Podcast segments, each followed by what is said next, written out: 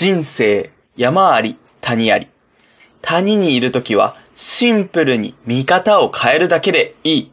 さあ、始まりました。ヘレヘレラジオ、翼を授かりたいの、ゼントです。今回は、僕らの人生につきまとう、悩みとの向き合い方について学んだことを共有させてもらいます。参考にしたのは、有川真由美さんの著書、いつも機嫌がいい人の小さな習慣。仕事も人間関係もうまくいく88のヒントという本です。これはポジティブに考えるコツやご機嫌でいられるちょっとした工夫がわかりやすく、そしてテンポよく書かれているので、あ、これすでにやってるわという確認や、ああ、なるほどな、これは取り入れてみようという発見が簡単にできちゃうそんな本になっています。中田敦彦、買いましたね。中田敦彦さんの YouTube 大学でも紹介されていました。それでは、第65歩。どうしたら？で考えることで悩みは一気に解決する。早速行きましょう。さて、皆さんが今抱えている悩みは何ですか？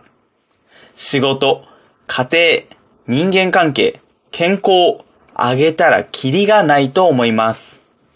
そんな時、僕らはよく、なぜこんなことになったのか、どうして私ばかり、俺ばかりこんな目に遭うのか、と原因を探ろうとするんですよね。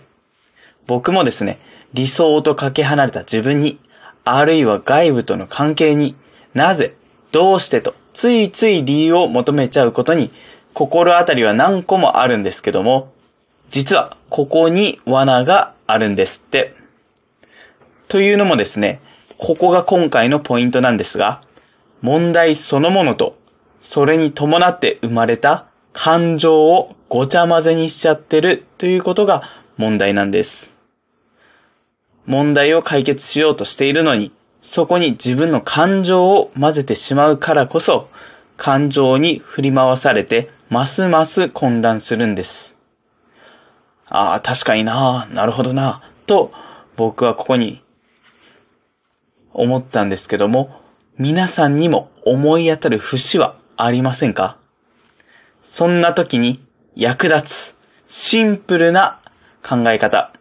シンプルだけど強力な考え方がこの本には書いてありました。それが、なぜ、どうしてで考えるのではなく、どうしたら何をすればという視点を持つということなんですって。つまり、その悩みが生まれた原因は一旦置いておいて、今自分に何ができるのかという方法をまずは考えてみるといいですよっていうことなんですね。例えば、英語に苦手意識があると悩んでいるなら、まずは YouTube のエンタメ要素の強いチャンネルを見ることから始めてみるのも良さそうですし、1日10単語覚えるとかでもいいですし、自分なりの勉強法を考えるんです。もし、その悩みが仕事のストレスにあるなら、効率的なタスク管理の仕方を YouTube で学んでみるとか、温泉に行ったり、マッサージに行ったりして、リラックスする時間を持つとかも良さそうですよね。さらに、恋愛で困っているなら、新しい出会いの場に足を運んでみるとか。そうやって問題に対して何ができるかを考えて、その小さな行動を積み重ねていくことで、だんだんと心の中のもやが薄くなっていき、悩みがなくなっていくというんですね。確かにな。なるほどな。面白いですなと思ったわけなんですけども、仕事で上司とのコミュニケーションに悩んでいる方がいらっしゃったら、まずは自分から話しかけてみる。定期的なミーティングを設ける。プロジェクトの進捗をこまめに共有するなど、自分ができる小さな一歩を踏み出してみましょう。やることはシンプルです。今、自分に何ができるのかを先に考える。それだけ。小さなことでいいので、できることを見つけて実際に動いてみましょう。ということで、今回はここまでです。ありがとうございました。ヘレヘレラジオのゼントでした。